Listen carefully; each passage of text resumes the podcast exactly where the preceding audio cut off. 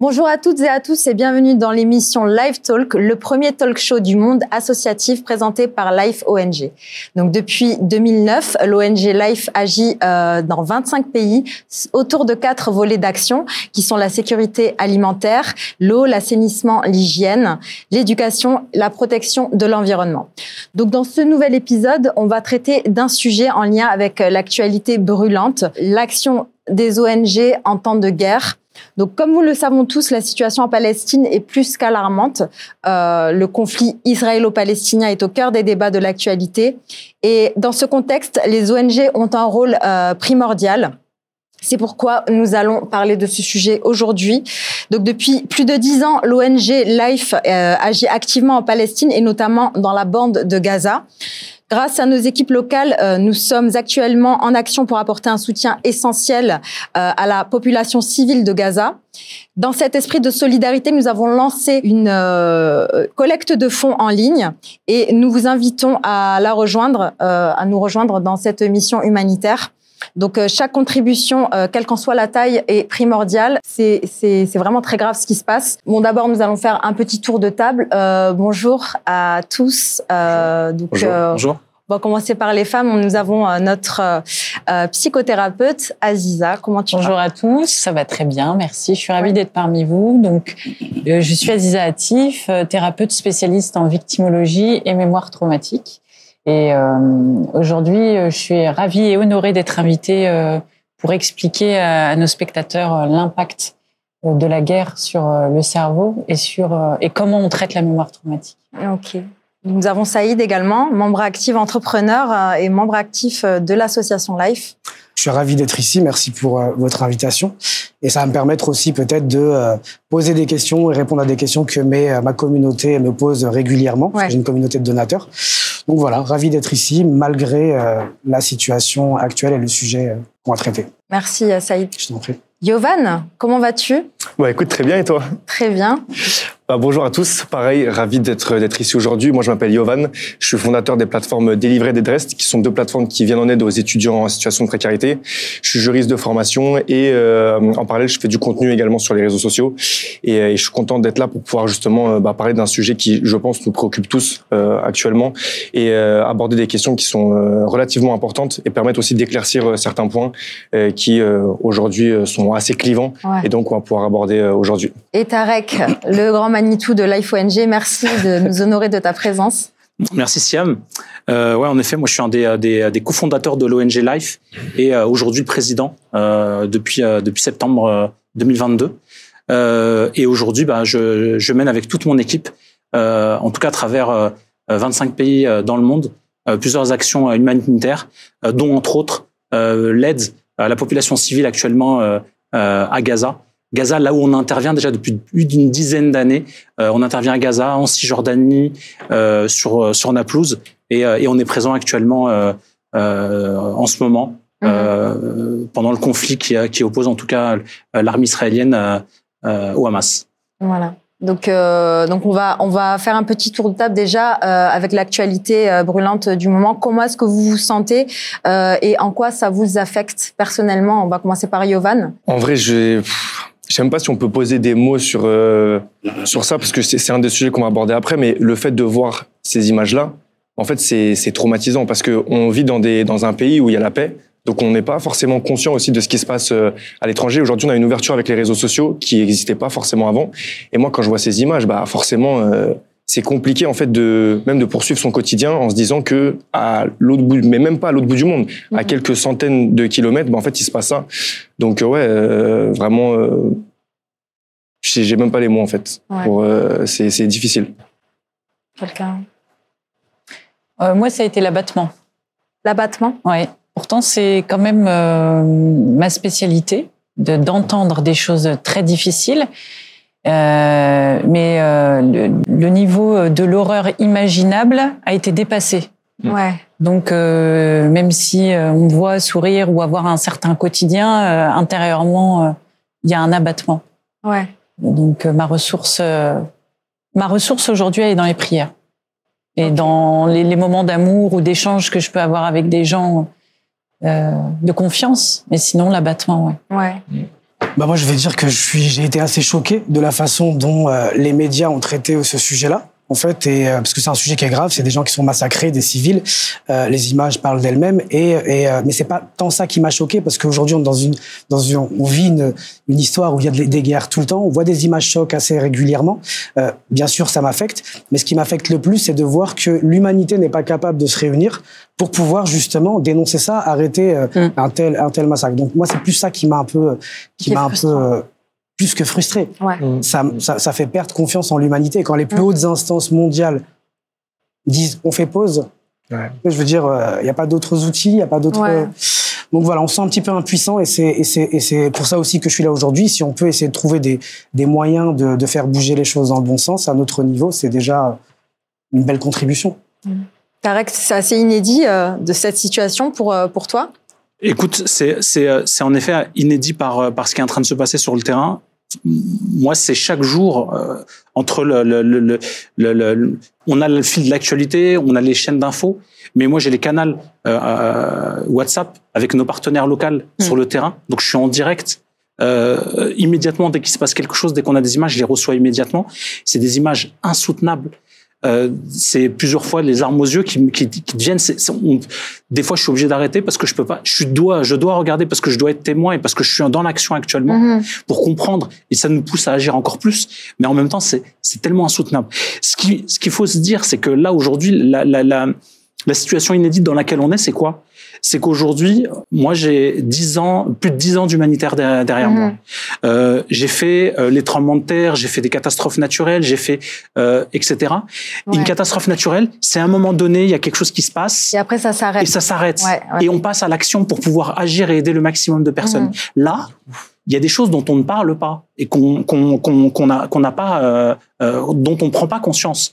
Même si notre vie aujourd'hui elle est plus la même, ma vie n'est plus la même. Aujourd'hui, je peux pas avoir une journée type comme je l'avais il y a il y a il y a quelques semaines. Pourtant, je reviens euh, du séisme euh, au Maroc où j'ai vu des orphelins, où j'ai vu des des scènes catastrophiques de ouais. de, de villages détruits, on dirait des bombardements. Et eh ben, j'ai l'impression d'avoir vécu ce moment-là comme si c'était un moment qui m'avait préparé à vivre ce qu'on est en train de voir aujourd'hui euh, au Moyen-Orient. Et pourtant, eh bien, malgré que j'ai vu ça, je suis pas préparé parce que quand ouais. je vois ça, euh, je me projette. Mais il y a autre chose. C'est qu'aujourd'hui, là, on est dans notre confort. Oui, on essaye d'agir, mais ces gens-là qui sont euh, actuellement euh, pris entre euh, entre les, les, les, bombardements, les euh, les incendies, etc. Ces gens-là, il faut savoir que ça fait un mois qu'aujourd'hui, ces civils, destruction, bruit des bombardements, mmh. l'odeur de, de l'odeur du cramé, la poussière, euh, etc. Le manque d'accès en fait, à tout aussi, pas, en fait. euh, pas de nourriture, pas, d'eau, pas de nourriture. Phosphore. Parce on l'entend, pas de nourriture, pas d'eau, etc. Mmh. Mais ce qu'on n'entend pas, c'est aussi qu'ils sont dans une situation où c'est de la poussière, c'est de l'odeur du soufre, ouais. de, euh, du phosphore, etc. Et ça, c'est insoutenable ouais. de savoir que euh, aujourd'hui, les populations civiles, ce sont elles les premières aujourd'hui qui sont euh, sur le front et qui sont les premières victimes de, de toutes ces guerres qu'on a, qu'on a dans le monde. Donc voilà, bah alors aujourd'hui, on va parler euh, du rôle des ONG en temps de guerre. Donc les ONG sont souvent confrontées à des défis majeurs pour venir en aide aux populations euh, touchées par ces conflits. Donc nous allons euh, discuter euh, des barrières qui entravent cet accès et des conséquences euh, pour euh, les populations en détresse. Donc quels sont les principaux défis auxquels les ONG sont confrontées lorsqu'elles sont en zone de guerre en termes d'accès aux populations affectées?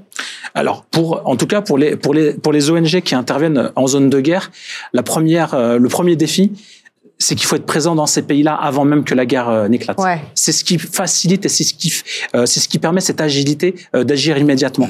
Quand il y a eu le le, le, le, le séisme au Maroc, ouais. on était présent au Maroc, donc on a pu agir immédiatement au lendemain du euh, du, euh, du séisme. Là pour Gaza et pour ce qui se passe euh, actuellement au Moyen-Orient, en fait, nous, ça fait dix ans qu'on agit euh, au Moyen-Orient. Ça fait dix ans, dix ans qu'on est sur la bande de Gaza, en Cisjordanie. Donc, ça veut dire que très rapidement, dès que le blocus euh, a été mis en place et, les, et, que la guerre a commencé, en fait, on avait des partenaires locaux sur qui, des équipes sur lesquelles on, a, on s'appuie et on a pu immédiatement euh, lancer, euh, lancer, ces, lancer ces actions. Là, en Palestine, euh, quels sont les, les défis auxquels vous devez faire face actuellement? En Palestine. Donc, ben, le couloir humanitaire. Ah, qui... Aujourd'hui, il n'y a pas de couloir humanitaire. Oui, ça veut dire. Excuse-moi. Ouais. C'est vrai, il faut. Enfin, c'est, c'est. Euh, je voudrais juste rebondir sur quelque chose qu'il a dit avant, euh, qui est super important. Parce qu'aujourd'hui, en fait, il y a aussi euh, un, quelque chose qu'on ne voit pas forcément, mais qui est, qui est, important, c'est qu'il y a beaucoup de gens qui profitent aussi de la situation qu'il y a en Palestine pour créer des ONG, collecter des sous, etc. Et quand l'argent arrive sur leur compte, euh, alors même si c'est au début motivé par euh, l'action humanitaire, quand ça arrive sur leur compte, ils disent bah, peut-être que tu vois cet argent. Donc l'idée, en fait, c'est vraiment de garder à l'esprit aussi que le donateur doit choisir des ONG qui ont des gens sur place, qui ont une expérience sur le terrain, mm-hmm. parce que c'est pas tout donné. C'est après il faut acheminer en fait le, le, don sur place. Donc je voulais juste rebondir sur ça parce que merci Saïd, c'est super important ce que tu viens de dire parce que si aujourd'hui Life on a pris la décision d'ouvrir une cagnotte, c'est qu'on peut acheminer l'aide sur place sur le terrain. Mhm. Euh, et nous, on a les moyens, en tout cas, de pouvoir agir sur le terrain. Euh, mais dans le passé, euh, il y a des ONG qui ont collecté des centaines de milliers d'euros alors qu'ils ne pouvaient pas rentrer sur Gaza. Et, et ça, c'est un vrai problème. Ouais. Et comment, après, justement, c'était la question que, que Aziza me posait tout à l'heure, comment vous faites dès que vous recevez les fonds pour pouvoir faire des distributions, surtout là, les défis auquel vous devez faire face euh, en ce moment en Palestine? Écoute, sur, sur, la, sur la partie, quand on, est, quand on est en zone, je parle de l'urgence. Oui. Quand on est sur des opérations d'urgence, euh, où là on doit intervenir immédiatement euh, du jour au lendemain avec une agilité euh, euh assez, assez rapide, en fait, la première règle, c'est d'avoir des partenaires locaux. Ces partenaires locaux, ils ont une capacité de trésorerie à pouvoir avancer les fonds. Deuxième chose, c'est que sur Gaza, en l'occurrence, Gaza, oui, ils sont en manque de tout, mais il y avait un stock sur Gaza. Ça veut dire que les premières semaines sur lesquelles on a pu compter sur notre propre distribution de denrées alimentaires, de repas chauds, de matériel médical, euh, etc., on vivait sur les stocks qui étaient disponibles sur Gaza. Et, c'est ça qui est aujourd'hui. Est-ce qu'ils ont ouvert les couloirs humanitaires? Aujourd'hui, il y a des couloirs humanitaires qui ont été ouverts, qui ont été ouverts depuis une semaine, mais qui restent encore très très faibles. Quand on voit que l'essentiel de ce dont euh, les hôpitaux ont besoin, euh, ce dont les, les, les blessés, les, euh, les, les, personnes ont besoin, ces choses-là ne rentrent pas en quantité suffisante euh, sur Gaza. Et c'est pour ça qu'aujourd'hui, c'est révoltant de voir que même ces règles ne sont pas ne sont pas respectées mhm. et qu'aujourd'hui, eh bien, ils sont obligés de, de, en tout cas, quand je te parle de la de la bande de Gaza aujourd'hui, ils sont obligés de travailler bah, des fois avec une lampe torche. Ils mhm. sont obligés de d'opérer des, des personnes sans anesthésie générale. Il n'y a pas de d'antidouleur qui, qui est distribué, etc. Après, moi, ce qui me, ce qui me surprend un petit peu, c'est qu'on compte euh, encore sur les couloirs humanitaires. Mmh. Euh, on est en, en, période de guerre. Je veux dire, à un moment donné, on achemine comme on peut. Mmh. Des fois, ça va être euh, par le biais de, de, de, civils. Des fois, ça va être par le biais. Enfin, je sais pas comment ça se passe réellement sur le terrain, mais je veux dire, c'est, c'est, c'est, faut, faut plus compter sur, euh, sur, euh, comment dire, toutes les. On, on, a dit que les règles tout à l'heure de la guerre n'étaient pas respectées. Mmh. Moi, ça, ça, ça, me, ça, me, ça me rend même fou de savoir qu'il y a des règles dans la guerre. Parce que le fait de faire la guerre, c'est déjà une défaite en soi. Tu sais, je veux dire, il y a, mm. je suis sûr qu'il y a d'autres moyens euh, pour essayer de s'entendre, parce qu'il y a plus de choses sur lesquelles on s'entend que de choses sur lesquelles on ne s'entend pas. Donc euh, après, oui, c'est vrai que euh, on a bien vu ni l'ONU ni euh, euh, toutes les entités qui sont censées justement essayer de, de faire les arbitres ne mm. fonctionnent pas. Donc pourquoi les couloirs humanitaires fonctionneraient, tu vois? Mm-hmm. Mais surtout, on ne peut pas demander à ce que ça soit respecté, alors même que les autres principes de, de, des personnes ne sont pas respectées. Mhm. C'est-à-dire qu'il y a une cohérence aussi à ce niveau-là euh, qui doit être faite. Si les couleurs humanitaires ne sont pas bloquées, que légalement, en tout cas du point de vue du droit international, ça se passe comme ça, s'il y a d'autres moyens de faire passer effectivement les, les denrées, euh, j'ai envie de dire, c'est, c'est le, but, c'est de sauver des vies euh, avant tout. Mhm. Ouais, tout à fait. Bien évidemment. Donc on a tous vu hein, les images, les, les atrocités euh, euh, sur place via les réseaux sociaux. donc je voulais voir avec Aziza quel est l'impact psychologique que l'on ressent quand on est témoin direct de ces atrocités? Alors, les témoins directs, euh, pour le coup, et c'est malheureux à dire, euh, ils ont l'habitude. Et on a des générations entières, des familles entières qui, depuis 70 ans, ont l'habitude d'être sur... Euh, déjà, j'aime pas le mot de prison à ciel ouvert, parce que pour moi, quand on est en prison, c'est qu'on a fait quelque chose de mal. Et je suis très attachée à la sémantique. Et donc, sur euh, ce, ce qui se passe en particulier, euh, pour moi, ce sont en fait des gens qui sont pris en otage. Mhm. Ce ne sont pas des prisonniers. Comme un camp de concentration, quoi. Voilà, exactement. Et je, je, je, suis très attachée à la sémantique aujourd'hui pour ça et pour leur rendre hommage aussi, mhm. hein, parce qu'il faut valoriser ces, ces personnes-là. Et donc, ils ont, il y a une, une, habitude et il y a une, une résilience. Le peuple palestinien a une résilience permanente. Donc, on voit très peu de gens abattus. Ils sont tellement en mode de survie, ils vivent sur l'adrénaline en permanence donc, on les voit tout de suite agir sur les images. Ouais. On les voit hein, tout de suite agir. Ce sont des gens très croyants. Donc, on les voit tout de suite prier. Mhm. Ils n'ont pas un moment en fait où ils se relâchent. Et quand ils voient un des leurs se relâcher, euh, moi, ce que j'ai trouvé de formidable dans cette horreur, c'est qu'ils l'empêchent de sombrer dans la folie. C'est vrai, ouais. Donc ils ont compris des mécanismes en fait psychologiques qui se mettent vite en place. C'est la solidarité, l'entraide et, euh, et, la foi. Et exactement. Et ils ont vu que si on laisse quelqu'un hurler ou euh, rechercher ses enfants sous les décombres pendant des heures seuls, il va sombrer dans la folie. Mm. Donc bien souvent, on voit en fait euh, les voisins, la famille, etc. secouer, euh, dire prie, on va t'aider, etc. Il y, il y, en a jamais un qui va crier ou qui va parler en fait de leur agresseur. Mm-hmm. J'ai très peu entendu de Palestiniens parler de l'agresseur. Mhm. Quand il leur arrive des choses comme ça, ils se mettent en solidarité. Donc, euh, il n'y a pas de sidération chez eux. Il n'y en a pas. Et donc, en parallèle avec ce que nous, on ressent, donc euh, derrière son écran, euh, quand on se sent impuissant à, face à la situation, quel est l'impact psychologique que nous Alors, il y a un premier impact, c'est en fait de découvrir l'horreur et, et, donc de découvrir ce que l'humanité est capable de faire. D'accord? Et, euh, et aussi de, de, se découvrir impuissant, de découvrir ses limites. Donc il y a des gens aussi qui vont euh, être abattus parce qu'ils vont découvrir une nouvelle réalité. Donc ils vont se dire tiens on m'a caché ça. Parce que pour certaines personnes, ils ont eu le sentiment que ça avait commencé il y a quatre semaines. Et d'un coup, ils découvrent qu'en fait, ça fait 70 ans.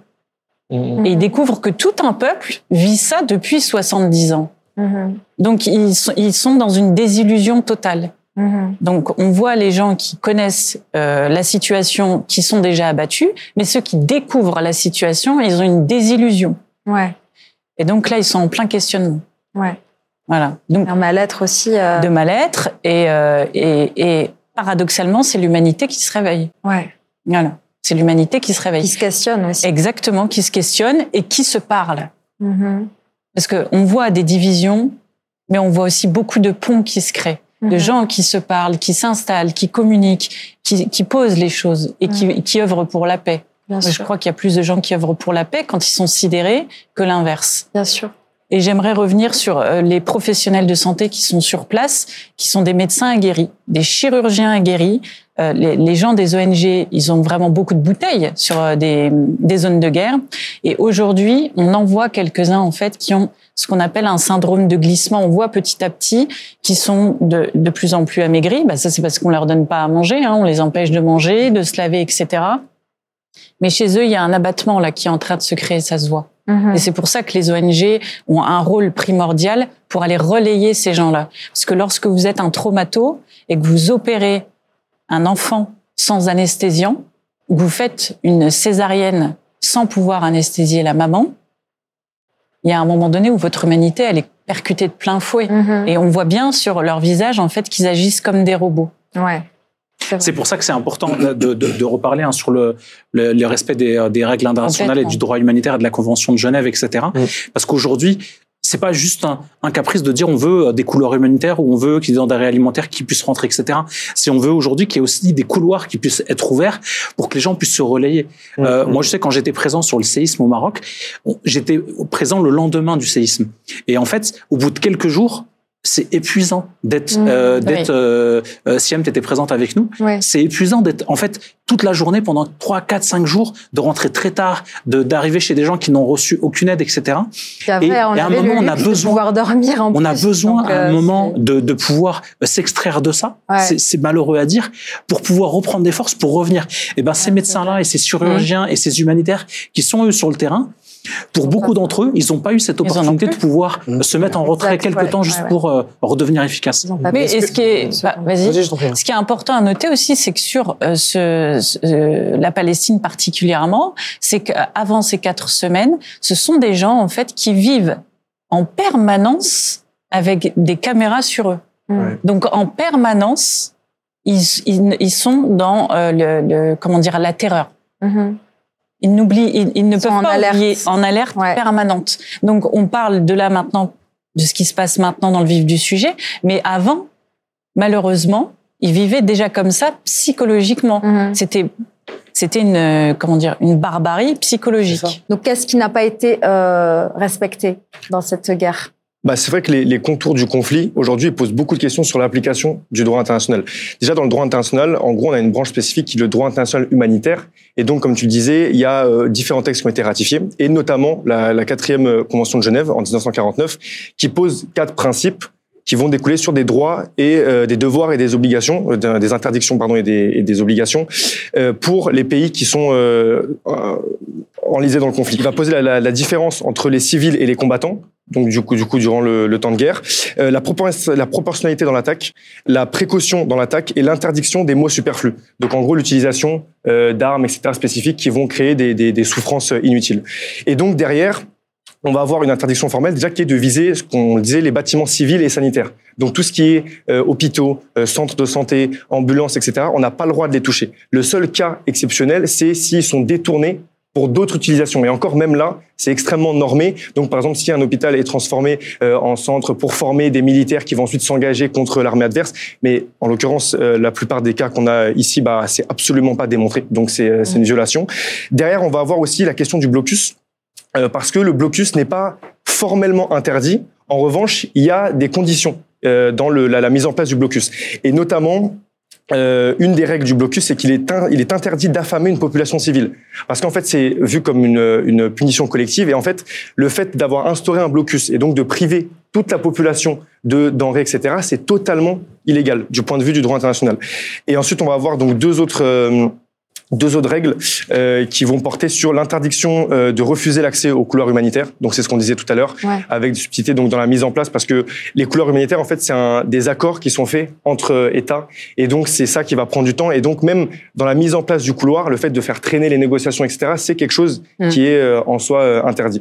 Et donc on voit qu'aujourd'hui il y a, il y a beaucoup de règles qui sont bafouées, en plus sans compter le fait que sur la proportionnalité dans l'attaque, bah, c'est super important en fait euh, aujourd'hui sous prétexte de vouloir combattre euh, le Hamas, bah, derrière en fait on a des, des, populations civiles qui sont touchées, on a des zones avec des armes extrêmement puissantes et on ne peut pas contrôler en fait à ce niveau bah, quand on a des bombardements on peut pas savoir ce que ça touche. Et il y a un principe aussi qui est justement qu'on ne peut pas utiliser des armes avec un rayonnement ultra puissant euh, dans ces zones où on a des civils parce que derrière on peut pas savoir qui ça touche. Et je veux dire qui régit ces règles là si quelqu'un ne les respecte pas ça se passe comment? Alors il y a des États en gros qui sont signataires de conventions. En l'occurrence, la Palestine, c'était en 2015, euh, a reconnu euh, la CPI. Et donc, la Palestine peut saisir aujourd'hui euh, la CPI et donc euh, pour qu'il y ait une condamnation d'Israël sur le, les pratiques utilisées. La, la CPI, c'est la Cour internationale. Cour okay. internationale, c'est ça. Mais honnêtement, entre nous, qu'est-ce qui risque? Entre nous, déjà, ça prend énormément de temps. Euh, le, la Cour pénale internationale a été créée en 2002 et il y a eu extrêmement peu de condamnations comparé au nombre d'atrocités qui sont faites. En fait, encore une fois, c'est euh, des, des, des, processus qui sont... Euh, bah, il faut déjà que on saisisse la Cour pénale internationale, qu'elle décide de se saisir du sujet. Et derrière, bah, en fait, la, la voix de la Palestine aujourd'hui euh, compte tellement peu que... mais là, il y a énormément de pays là qui se sont... Ah, oui qui se sont offusqués euh, par rapport euh, au fait que le, les règles n'ont pas été respectées. L'Irlande a mmh. été en premier. Euh, énormément ouais. de pays et puis il y a 44 pays qui ont signé pour un cessez-le-feu également. Moi, ce qui m'a choqué, c'est de voir justement là que des pays se sont abstenus et même certains ont voté ouais. carrément contre sur ouais. sur un cessez-le-feu. Enfin, quand on voit les atrocités, même moi, j'ai honte de me dire que euh, moi, mon, mon pays natal et même la France se sont abstenus sur ça. Je... Après, c'est en fait le problème, c'est qu'on rentre dans des considérations politiques qui, encore une fois, nous Enfin, pour moi, c'est l'humain qui devrait primer. Avant ouais, même puis, euh, questions. Euh, là, c'est un C'est pas représentatif de ce que pense également le peuple. Exactement. Je pense qu'on ouais, est tous oui, un peu tiraillés euh, dans, dans, cette, euh, dans cette crise identitaire de savoir mm. que la France est complice de, de ce qui se passe euh, actuellement euh, dans ce conflit. Et nous qui sommes pour un cessez-le-feu et pour la paix, bien évidemment. Euh, donc on va enchaîner bien sûr. Euh... D'ailleurs, Siam, si, oui. si, je pouvais euh, justement compléter, c'est d'ailleurs pour ça, en tout cas, qu'aujourd'hui Life, euh, on fait partie d'un collectif qui s'appelle Coordination Sud, qui regroupe un ensemble d'ONG françaises, et nous sommes co-signataires en tout cas d'une d'une d'une d'une demande, en tout cas d'un communiqué, dans lequel, eh bien, on appelle à un cessez-le-feu, on mmh. appelle au respect, euh, on appelle le président de la République au respect euh, du droit international, parce qu'aujourd'hui, euh, ce droit n'est pas respecté. Aujourd'hui, ce sont les civils qui payent le prix fort de cette guerre, et euh, aujourd'hui, elles n'y sont pour rien. Les enfants, on a, on a, on a, on a très peu parlé des enfants, mais aujourd'hui, il y a un nombre inimaginables d'enfants euh, qui, qui, qui ont été tués, sans parler de, de, de, des centaines et des centaines d'enfants qui, après cette guerre, ou pendant déjà cette guerre, sont aujourd'hui orphelins. Il faudra gérer aussi ce cas-là après.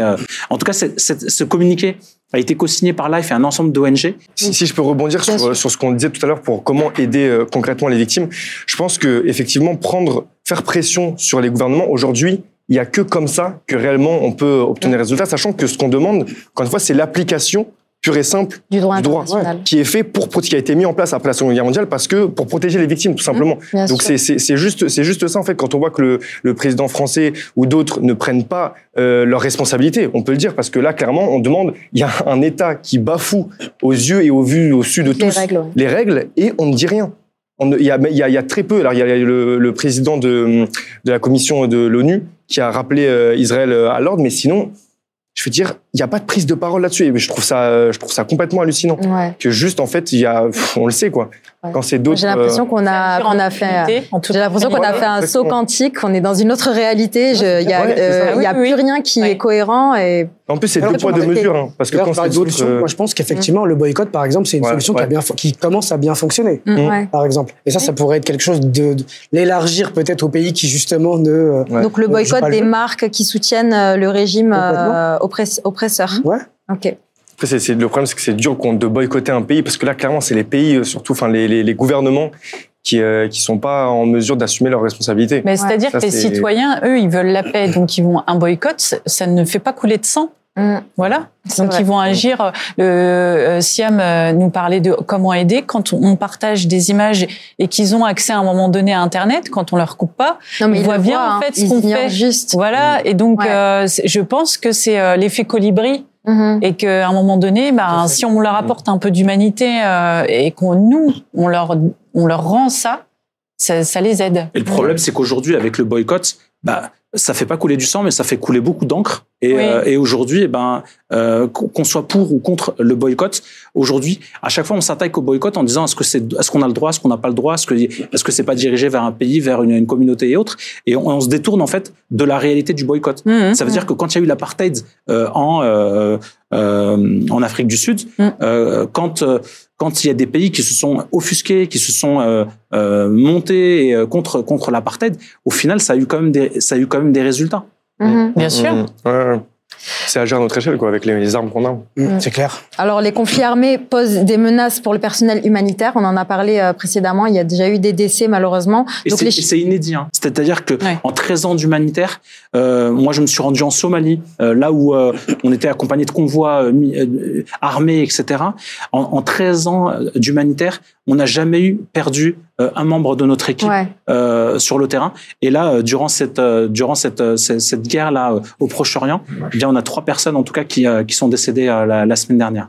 Donc, euh, Et bon. vraiment une pensée vraiment euh, Alors. à, à toutes ces, à toutes les personnes qui sont encore sur le terrain euh, nos équipes qui sont euh, qui sont euh, qui agissent au péril de leur vie et, euh, et, et, et en tout cas quand on voit ça nous on a la boule au ventre à chaque fois qu'on les envoie sur des opérations parce que quand on valide des opérations et on dit valider c'est bon vous pouvez les distribuer de la nourriture valider vous pouvez les distribuer du carburant etc il y a un moment on a commencé aussi à faire attention euh, comment euh, on, on dit communiquer sur euh, nos opérations sur le terrain parce qu'on s'est rendu compte que les convois humanitaires étaient également ciblés euh, pour faire pression sur la population Oui, et puis il n'y a plus aucune zone de toute façon qui est. Qui est euh, euh, Ouais. Il n'y a aucune zone qui est safe. Mm. Euh, moi, j'étais scandalisée quand euh, d'un coup on disait oui, mais ils, sont- ils ont été bombardés parce qu'ils se sont pas déplacés. ça passe pas que tout à l'heure, on avait le débat en off sur le, le, le crime euh, de, génocide, mais Ouais. ouais, c'est ça. Là, on est clair, c'est visé en fait. C'est pas, on peut pas se cacher derrière le fait qu'on essaie d'éliminer une population terroriste quand ce qui existe, hein, mais derrière là, c'est des civils qui sont Ouais. visés. euh, Ah, ça, Et Tarek, massacre. tu parlais massacre. de, ouais, tu parlais C'est de un choses massacre. Je- inédites. Ouais, c'est un je pèse massacre. pas mes mots, c'est un Ouais. massacre qui est en train d'être commis euh, aujourd'hui. Dans les conflits qu'on a pu euh, et les zones de guerre qu'on a pu voir, euh, etc. C'est vraiment un massacre qui est en train de, actuellement d'être commis. massacre. On est on est pratiquement à 10 000 morts et on peut et, et oui, on peut jouer sur les chiffres. Est-ce qu'elles sont vraies, elles sont pas vraies, etc. Mais aujourd'hui, il y a quand même des bombes qui s'abattent sur l'ensemble de la bande de Gaza. Il y a des immeubles entiers qui s'effondrent sur la plus forte densité au monde Donc forcément, ces chiffres-là de 10 000 euh, sont pas sont pas sont pas incohérents. Donc du coup, comment les ONG gèrent-elles justement le risque euh, d'avoir des blessés ou des, des décès justement sur on place On le gère pas, Siam. On le gère pas. C'est-à-dire qu'aujourd'hui, euh, sur une, une, scène de guerre comme euh, comme comme comme Gaza, on peut pas les gérer. Ça veut dire que c'est soit on, soit on se refuse à agir et on se dit bah, mm. on peut pas agir parce que le parce qu'on risque de perdre des personnes sur le sur le terrain. Soit on se dit on agit euh, au péril de la vie des euh, des euh, des, des humanitaires qui sont sur le terrain. Et aujourd'hui, je crois que quand on est humanitaire dans l'âme et quand on est médecin de guerre et quand on est etc. Eh bien, c'est malheureux à dire. mais c'est au péril de notre vie. Je pense qu'il y a peut-être aussi une refonte, une évolution à faire dans la formation des gens, même s'il y a beaucoup d'imprévisibilité. Euh, tu peux pas euh, te dire que voilà, tu as un drone au-dessus de toi qui va te. Mais je pense que je pense qu'il y a une refonte à faire aussi dans la façon de former euh, les, euh, les, les gens qui sont sur le terrain, qui mm. n'ont pas forcément conscience des risques ni même l'expérience de la guerre, tu vois. Mm. Donc là, on parle d'une guerre, donc malheureusement, il y a beaucoup de pays là justement qui sont pour parler. On ne sait pas ce que ça va donner là dans, dans les prochaines semaines. Euh, prions pour la paix, bien sûr. Donc, euh, comment les ONG travaillent-elles pour garantir l'impartialité de leurs actions en temps de guerre et pour éviter d'être perçus comme des partisans euh, dans un conflit? Écoutez, nous, on est une ONG de, de droit humanitaire. Voilà. Ça veut dire qu'on agit sans distinction de race ni de religion. Aujourd'hui, nos actions se, se, se, placent dans des pays où l'aide humanitaire, il y a un besoin. Et ça veut dire que aujourd'hui, on n'est pas là à prendre parti pour un parti ou pour un autre. C'est qu'on est là, là où il y a un besoin. Mm. Là aujourd'hui, il y a un besoin euh, en, en, nourriture, il y a un besoin euh, en soins, il y a un besoin. Euh, on est sur sur une scène de guerre et en tant qu'humanitaire, en tout cas dans notre mandat et euh, dans dans, dans dans dans notre fonction, on est là là où il y a besoin. Donc on est présent en Somalie, on est présent mm-hmm. euh, au Liban aux côtés des réfugiés syriens, on est présent dans plusieurs pays. Mais ce qui régit en tout cas nos actions, c'est de se dire on arrive et on intervient dans un pays. Là, on va pouvoir intervenir, apporter l'aide la plus. En fait, aujourd'hui, ce sont les civils euh, qui euh, nous importent. Ça veut dire qu'aujourd'hui, les civils, ce sont eux qui sont au cœur de ces conflits-là, et ce sont elles qui payent le prix fort euh, de ces conflits. Et là, il fait du côté de la vie et du côté des civils. On va passer à la deuxième partie. Est-ce que des images chocs sont-elles nécessaires? On va regarder un micro-trottoir et on va en discuter après.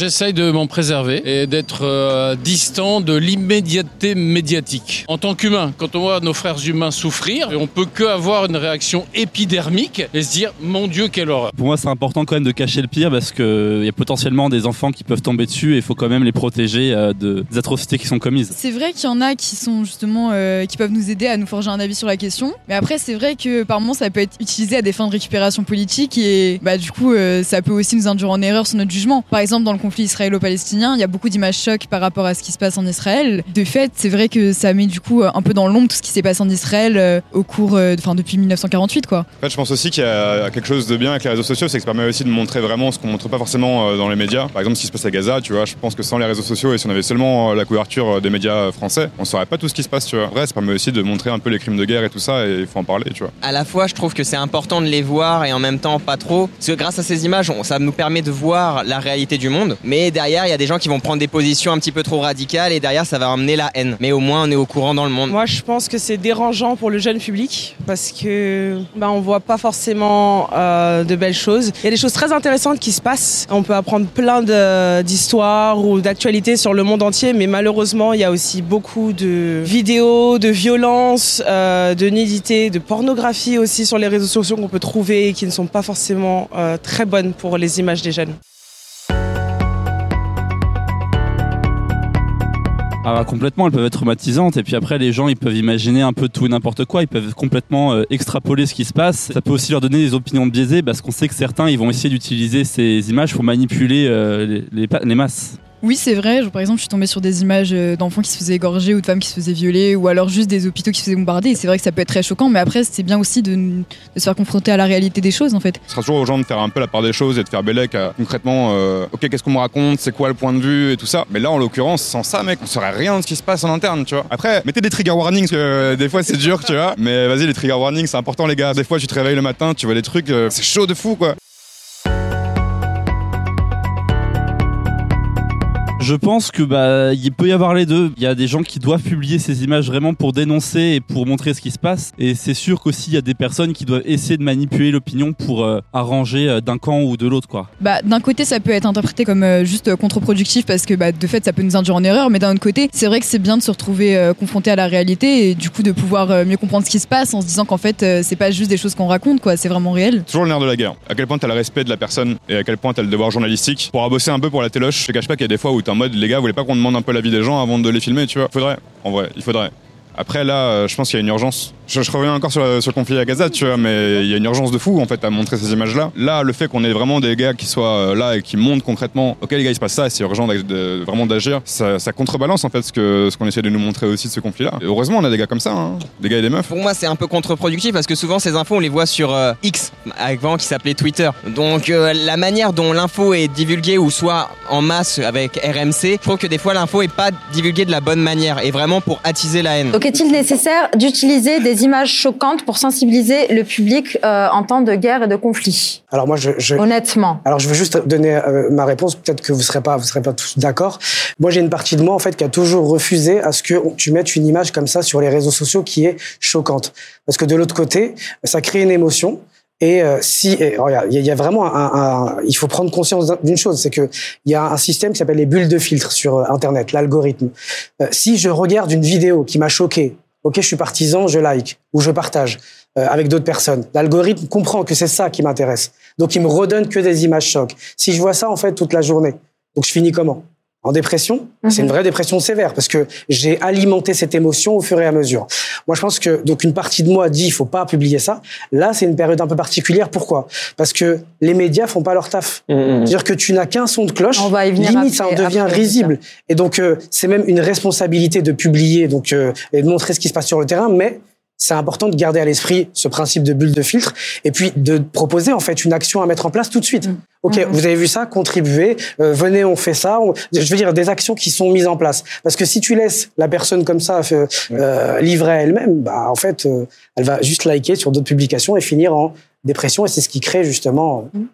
Yovan, tu penses quoi toi? Je, je, suis plutôt d'accord avec toi dans le sens où d'un côté ça permet d'alarmer aussi parce que les médias ne font pas leur travail donc on a qu'une vision des choses. Et en fait, ce qui se passe là-bas, bah, sans ces images, tout à l'heure on le disait, hein, des chiffres, des statistiques, etc., c'est important, mais on se rend pas compte en fait. Parce que euh, on est tellement abreuvé toute la journée de tellement d'informations dans nos vies quotidiennes, sur les réseaux ou autres, que finalement, bah, ça, c'est juste des chiffres parmi tant d'autres. Et tant qu'on voit pas concrètement comment c'est, sachant qu'on vit encore une fois tous dans un pays, pas conscience on est en pays. de la gravité de, la situation. Et ça permet ce de. ne sont pas des chiffres. Et ce ne sont pas, voilà, voilà. pas que des chiffres, c'est des êtres voilà, qui avaient des projets, qui avaient euh, une, une, vision, des, une famille, etc. La preuve euh, concrète euh, de, de, la situation dramatique qui se passe. Donc là, on va parler des médias. Donc la désinformation, la censure de certains médias, euh, vous fait-elle peur ou au contraire, vous, vous pousse-t-elle à, à partager davantage la réalité du terrain?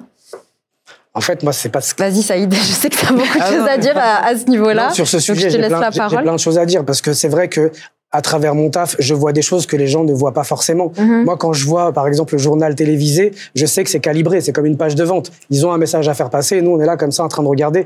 Consciemment, tu vas penser que c'est un certain nombre de d'informations. Mais en fait, eux, ils ont pas, ils ont pas parlé à toi, ils ont parlé à ton subconscient. Moi, j'étais choqué en venant en France, en discutant avec des gens, qui y a encore autant de clivages, que les gens disent oui, mais quand même, c'est un conflit. Non, ça n'a rien à voir avec un conflit. On précise aussi que la France, euh, ce qui se passe dans les médias en France, euh, est vraiment très polarisé et, et, unique par rapport euh, à ce qui se passe en Belgique, ce qu'on regarde dans les médias en Belgique ou en Espagne. Moi, j'étais en Algérie, il y avait Canal Algérie, Al Jazeera, on voyait vraiment la réalité du terrain. Là, en l'occurrence, en France, c'est c'est très caché, quoi. Ça. Ils ont leur sujet de prédilection. Ils préfèrent faire des débats sur des, euh, des tags euh, qui, qui en, dans la ville plutôt que de parler vraiment de, de l'urgence euh, humanitaire qui, qui, qui est, dramatique. Et moi, ce qui me choque le plus, et c'est le dernier point sur lequel je rebondirai, c'est c'est vrai qu'il y a une guerre au Moyen-Orient, il y y a un massacre au Moyen-Orient mais il y a aussi un autre massacre qu'on ne voit pas, il est invisible, c'est le massacre de l'humanité des gens. Parce que mhm. quand tu les mets dans des cases, etc., quand tu crées des clivages, les gens oublient en fait la base du conflit. Mhm. En fait, ouais, je suis dans ce camp-là et donc ça me déshumanise d'une certaine façon. Et puis, je perds un petit peu, si vous voulez, euh, au lieu de prendre du recul et de me dire, ok, la situation elle est plus globale, il faut que je, il faut que je, je j'analyse plus. C'est non, je suis dans ce camp-là et donc tout ce qui n'est pas dans ce camp-là est mauvais en soi. Et je trouve que ça crée des clivages. C'est pour ça que c'est devenu un, un c'est un nouveau pouvoir, la diffusion d'images par rapport à ce qu'on peut voir sur les médias mainstream. C'est un autre pouvoir, sociaux. ouais, je trouve, et que les, les citoyens euh, ont maintenant ce pouvoir de, de, de dire leur vérité, quelle qu'elle soit, Ouais. après. Parce Ouais. que dans les autres Ouais, conflits dans le passé, Voilà. notamment en Irak ou en Afghanistan, on n'avait pas forcément Non. les images, on n'avait pas de réseaux sociaux, on ne savait pas. On est tous là à demander Mm. le cessez-le-feu. Euh, Est-ce que c'est euh, c'est bo- de bonne augure pour euh, pour l'humanité? Écoute, aujourd'hui, le cessez-le-feu, il est demandé parce que aujourd'hui, ce qu'on voit, c'est atroce. C'est-à-dire que c'est de, de voir des enfants, des civils Ah euh, euh, se faire euh, massacrer de cette manière-là et de part et d'autre. Et ça nous choquerait que ça, que ça soit euh, en Ukraine, euh, en Russie, en Afghanistan, en Syrie ou, ou ailleurs. Ça nous choquerait. Et c'est ça, et c'est ça qui est insoutenable aujourd'hui. C'est de se dire, là, ce qui est inédit dans cette guerre, c'est que euh, aujourd'hui, c'est le droit qui est pas respecté. Mm. Et euh, tout à l'heure, on parlait des images. Est-ce que c'est bien ou pas de, de diffuser des images euh, dans euh, de, de, de, de, de, de- de- insoutenables euh, sur les réseaux, dans les images, etc. Cette fois-ci, on a franchi un pas. Ça veut dire que euh, en- on continue à avoir euh, et à rester droit dans nos bottes en se disant qu'on respecte la dignité humaine, etc. Mais on a commencé à montrer des bombardements, la réalité. C'est-à-dire que la réalité aujourd'hui, c'est des villages, c'est des villes qui est détruite complètement. Mm. C'est des gens qui sont dans des situations euh, atroces.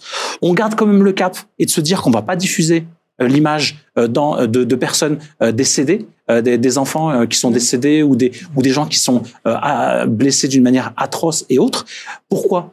Parce que aujourd'hui, Life euh, collecte des dons. C'est-à-dire qu'aujourd'hui, quand on s'adresse, on s'adresse à, nos, à la communication, quand on s'adresse à nos, à nos donateurs, c'est de les informer, de leur dire il y a une situation critique, il y a un massacre qui est en train de se commettre, venez nous aider pour qu'on puisse agir sur le terrain. Mais ce n'est pas de jouer sur la corde sensible, de montrer euh, des corps déchiquetés ou autre. Par contre, moi, en tant que personne, je sais que heureusement qu'aujourd'hui il y a des médias, Mm. euh, il y a des journalistes euh, au péril de leur vie qui sont présents sur sur Gaza, il y a des influenceurs, il y a des il y a des il y a, des gens sur Gaza qui diffusent ces images-là. Et tant mieux qu'aujourd'hui on a une réalité qui, qui qui est montrée sur les réseaux, même si c'est insoutenable. Moi, tous les jours, je reçois euh, toute la journée, euh, au moment où je vous parle, des images atroces, insoutenables à regarder, aussi, que je- aussi. que- que- qui, qui te, qui, qui te bouleversent. Ouais. Et ces images-là, moi, je peux pas les montrer. Mais par contre, heureusement qu'il y a des gens qui les montrent sur les réseaux sociaux, euh, parce que c'est une autre euh, manière de montrer aussi ce qui se passe et la, et la dure réalité qui est en train de se dérouler dans ce conflit. Ça va susciter l'émotion,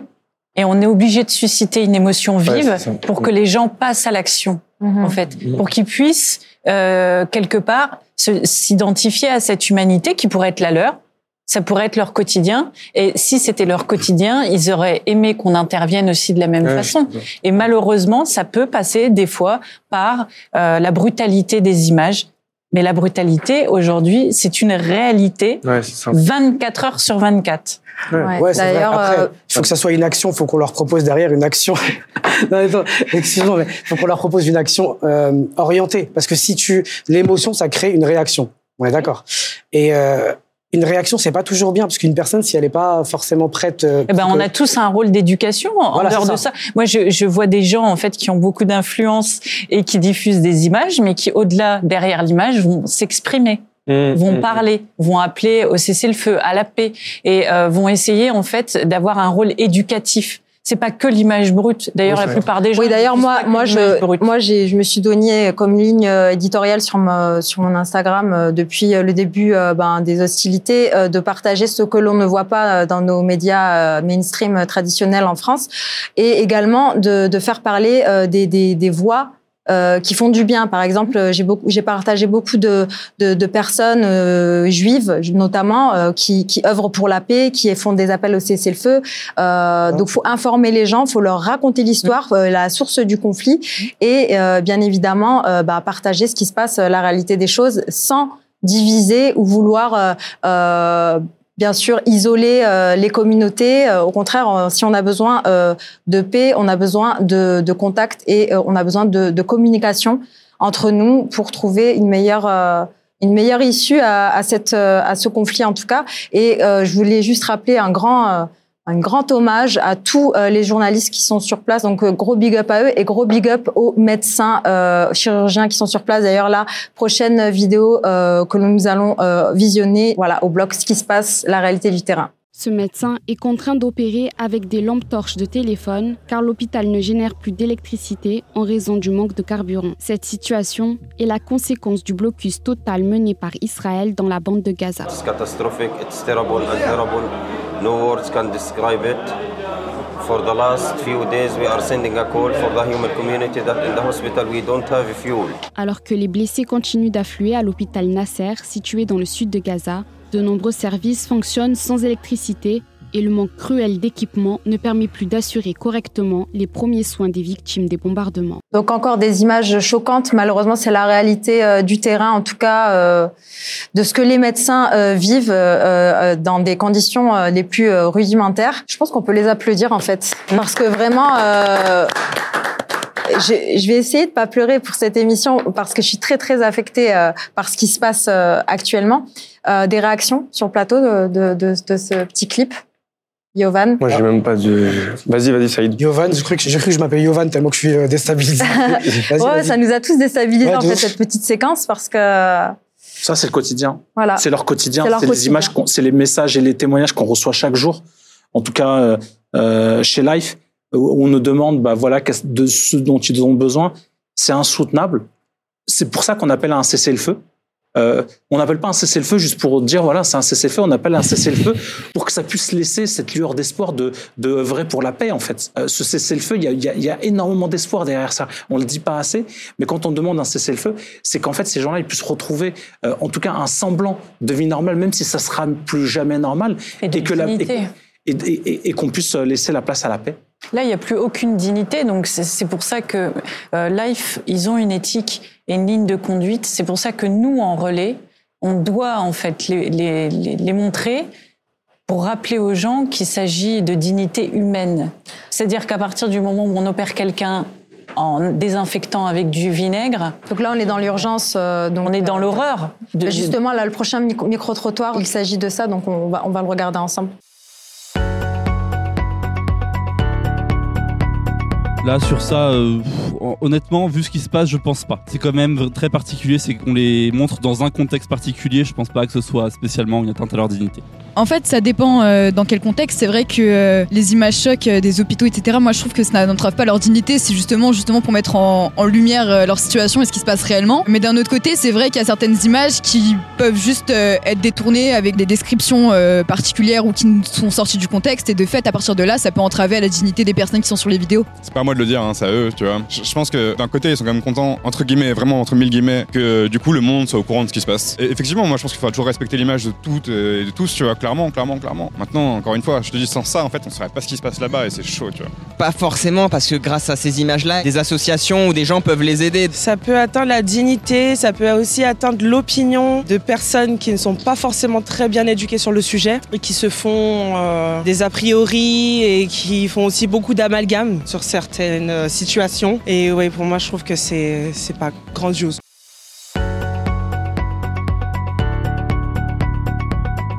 Qui est déjà un peu fait euh, sur les. Il y a pas mal de- d'images qui sont floutées, non? Souvent, je me dis que c'est moins pire, sachant qu'on sait jamais qui va regarder et dans quel état il va le regarder. Moi, je suis pas trop sur les réseaux justement parce que j'ai pas envie de trop tomber dessus, mais tu peux te balader euh, sans, sans trop savoir et puis tu tombes sur une image alors que t'as pas demandé à voir euh, cette image-là, quoi. Souvent, ça existe des trucs de consentement. euh, attention, cette image comporte, voulez-vous voir Déjà, c'est pas mal, je, je sais pas. Oui, je pense qu'il faut, il faut quand même essayer de réguler tout ça et vérifier les sources. Mais de fait, je trouve que c'est quand même important euh, de, de partager ce genre d'images et de nous confronter à la réalité. Bah, je pense que c'est plutôt de la manière de dire les choses. Des fois, il y a des gens, ils prennent des positions un petit peu trop radicalement ou un peu trop radicales et ils, ils disent un peu trop ce qu'ils pensent. Ils donnent trop vite leur avis, ils sont pas assez modérés. Totalement, c'est ce que font déjà aussi pas mal de réseaux sociaux comme Instagram et TikTok aussi, qui euh, bannent les contenus qui sont beaucoup trop violents. Après, malheureusement, il y a aussi la question de euh, liberté d'expression. C'est un très gros problème dans certains pays, euh, dans certaines régions du monde, mais je pense que c'est un effort que font pas mal de, euh, de grosses entreprises. Donc après, c'est vraiment à l'opinion de certains, à, la, à la pensée et la personnalité de tous. Alors, peut-on tout montrer ou doit-il y avoir euh, des limites? Donc, quelles sont les limites éthiques de l'utilisation d'images choquantes, en particulier lorsque cela concerne la protection de la dignité des victimes et la préservation de leur vie privée? Y a-t-il des limites là dans cette situation en temps de guerre euh, et dans l'urgence euh, euh, humanitaire euh, dans laquelle nous nous trouvons actuellement? Nous, Life, on s'est fixé des limites. Ouais. euh, et depuis la création. Euh, je disais tout à l'heure, il y a un cran qui a été franchi où on diffuse quand même des images de, de bombardements, d'explosions d'immeubles, de, euh, de missiles qui s'abattent sur, euh, sur la bande de, de, de Gaza. Par contre, on, on, se refuse quand même à montrer des images chocs euh, d'êtres humains qui sont blessés, qui sont déchiquetés, qui sont, qui sont morts, etc. ceci dit, c'est vrai que on, on, le message qu'on a des personnes sur le terrain, c'est montrer tout en fait. Ouais. Soyez les témoins en fait. Et là, là-dessus, euh, c'est vrai que nous on le diffuse pas, mais euh, je trouve ça normal qu'aujourd'hui que ça soit diffusé sur les réseaux, sur certains euh, canaux, que ce soit les journalistes, que ce soit euh, des, des, des, personnes qui relaient, parce que ces personnes-là nous ont donné le consentement, nous ont dit relayez ce qui est en train ouais. de se passer. Moi, ce que ce qui me touche profondément, c'est qu'à chaque fois qu'un un journaliste prend la parole devant son, son, son téléphone portable, chaque matin, moi j'ai ce même rituel, je me réveille, je regarde ce qui se passe, alors comment ils vont. Euh, bonjour, c'est telle personne et je suis en vie aujourd'hui mmh. grâce à Dieu. Enfin, c'est la première chose qu'ils disent, c'est euh, la reconnaissance qu'ils ont d'être en vie jour après jour, même s'ils sont dans des, des, conditions déplorables. Donc, euh, ouais. Et euh, tu, tu, sais, Siam, ce, ce, matin, justement, la, la, la seule bonne nouvelle que j'ai reçue de là-bas, on avait le photographe qui avait disparu mmh. pendant huit jours. Oui. Et ce matin, on a eu, enfin eu des, des, des, nouvelles. des, nouvelles. comme quoi il est vivant. Dieu merci. Il y a des bonnes nouvelles qui nous réjouissent. Mmh. En, c'est bizarre à dire, mais. Euh... Mais oui. Moi, ce que j'aimerais ajouter, c'est aussi qu'il y a des, des pendants de l'histoire qui nous ont appris que les victimes n'étaient pas crues notamment à la, pendant la Seconde Guerre ah mondiale, oui. quand ils sont mais rentrés. Même maintenant, mais même maintenant oui. dans les dans les oui. médias, on a des images, on a des vidéos, et il y a encore des gens quelques, qui remettent quelques en question. personnes, je, pour ne pas les citer, qui disent non, ce sont des poupées, non, ce sont des faux chiffres, non, ce sont si. Ce... Ils trouvent toujours mm -hmm. euh, un argument euh, pour contrer euh, voilà. la réalité des choses, la, Quand la les... réalité qui est visible. Tout à fait. Euh, Et, et, ça, je trouve ça vraiment. Et c'est ce qui a manqué après la Seconde Guerre mondiale, parce que les gens, en fait, on leur a fait, on leur, on leur a renié leur réalité atroce qu'ils avaient vécu. Et donc, mmh. il y a beaucoup de gens qui, euh, ouais, qui ont vrai. témoigné en disant c'est pour ça qu'on n'en parlait pas. Et qu'ils ont parlé plusieurs années après, mmh. en décrivant l'horreur de ce qu'ils avaient vécu. Et aujourd'hui, on a la possibilité de, de, de, de prouver en fait l'horreur de ce que les gens vivent. Mais même, j'ai l'impression que malgré le fait qu'on ait toutes ces images, il y a encore des gens toujours, qui vont être là pour dire non ce n'est ouais. pas vrai, pour vous faire croire n'importe quoi. C'est ça qui me, qui me, qui me choque et qui me, qui me dérange le plus. Après, il y a un biais de confirmation, c'est-à-dire que toi, quand tu crois fermement en quelque chose, euh, bah, tu vas aussi réinterpréter l'information. Ouais, tu vois, tu vas réinterpréter l'information pour te donner raison. Non, mmh. c'est des poupées, ok. Et tu vas, euh, tu vas trouver des preuves en fait. Ouais, Ils sont pas là. Mais Après, là, là, on, on, là, ça devient de l'aliénation. Oui. Dans, dans bah, ce cas-là. C'est en subconscient, ouais, c'est ça. C'est la négation. C'est ouais. juste pas possible. Quand tu as la vérité sous les yeux, d'avoir l'arrogance et euh, l'orgueil de dire non, euh, ce sont des poupées, ce, ce n'est pas vrai. Oui, non, mais alors, attendez, fois, on est, à Gaza, on n'est ouais. pas à Hollywood. Tout à fait. Des fois, c'est de l'arrogance, mais parfois, c'est effectivement faire écrouler tout un système d'éducation et de croyance en une image. C'est très violent. et on voit beaucoup de gens d'esprit voilà, d'accepter que oui, on est dans l'erreur, oui. Euh, oui, voilà. c'est là qu'on a tout, tous notre rôle d'éducation. Ouais, et même si on est à fleur de peau, euh, de, de, on a, c'est un devoir de parler avec l'autre. Il en fait ce qu'il en veut, mmh. il accepte ou pas, ouais. mais c'est un devoir.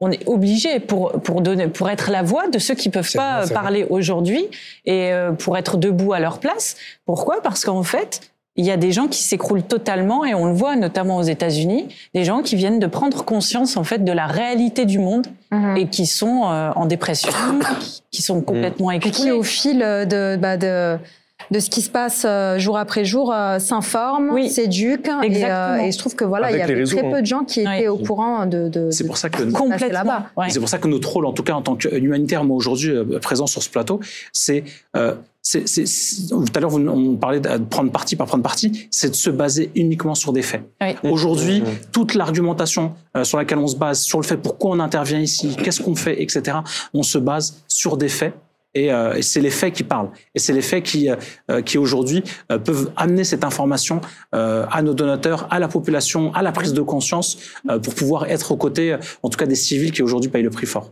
Ouais. Et puis d'accepter que on n'a pas euh, d'accepter l'humilité de dire ok j'ai une info, c'est des faits.